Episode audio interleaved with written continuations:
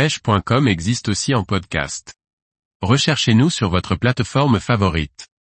Pêche du gardon au cou en hiver, présentez lèche au ras du fond. Par Olivier Lalouf. Les températures commencent à descendre et les gardons continuent à se mettre à table en restant sur l'amorce. Pour présenter lèche au ras du fond, et avec précision, l'olivette permet de réaliser la plus efficace des plombées. Dès octobre, l'eau devient plus fraîche et est un peu mieux oxygénée.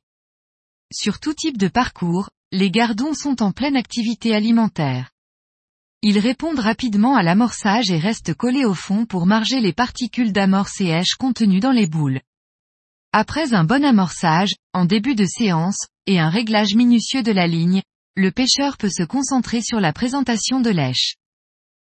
Les gardons sont présents et mordeurs, votre score et la taille des prises dépendent entièrement de la qualité de cette présentation qui doit répondre à quatre critères. En premier, l'èche doit évoluer à la bonne profondeur, au ras du fond ou juste au-dessus, 3 à 8 cm. Un bon sondage résout le problème, associé au bon choix du poids de la ligne.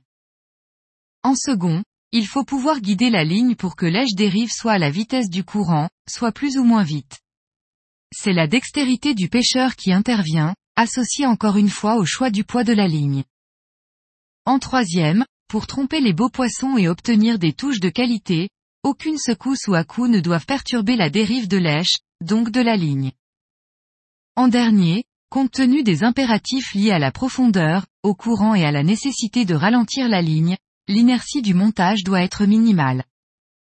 Un exemple pour illustrer ce dernier point, sur une rivière lente telle que la Sèvre niortaise ou la Vienne dont J est l'habitude de pratiquer, avec une profondeur de 2 mètres, une ligne de 1 g semble et elle est aussi sensible qu'une ligne de 0,60 g montée avec un flotteur similaire. Mais avec du 1 g, les touches sont peu appuyées, il y a des refus. Avec une ligne de 0,60 g, le flotteur disparaît franchement, sans brusquerie, et on rate peu de poissons. Il faut bien comprendre que pour les deux lignes, un plomb numéro 11 suffit à faire couler le flotteur et qu'elles ont donc la même sensibilité. Ce qui fait la différence, c'est l'inertie, c'est-à-dire la masse et le volume à mettre en mouvement, lorsque le poisson saisit lèche. C'est dans cette chasse à l'inertie que l'olivette intervient. Son utilisation concentre la masse de la plombée. Du coup, le courant ou la dérive a plus de mal à décoller la ligne du fond que lorsqu'il s'agit d'un chapelet de plomb. Vous pouvez en mesurer les conséquences, par exemple, sur une coulée lente avec 2 mètres de fond. S'il faut une plombée de 0,80 g, réalisée avec des plombs sphériques pour contrôler la ligne, vous obtiendrez le même résultat avec seulement 0,60 g en utilisant l'olivette.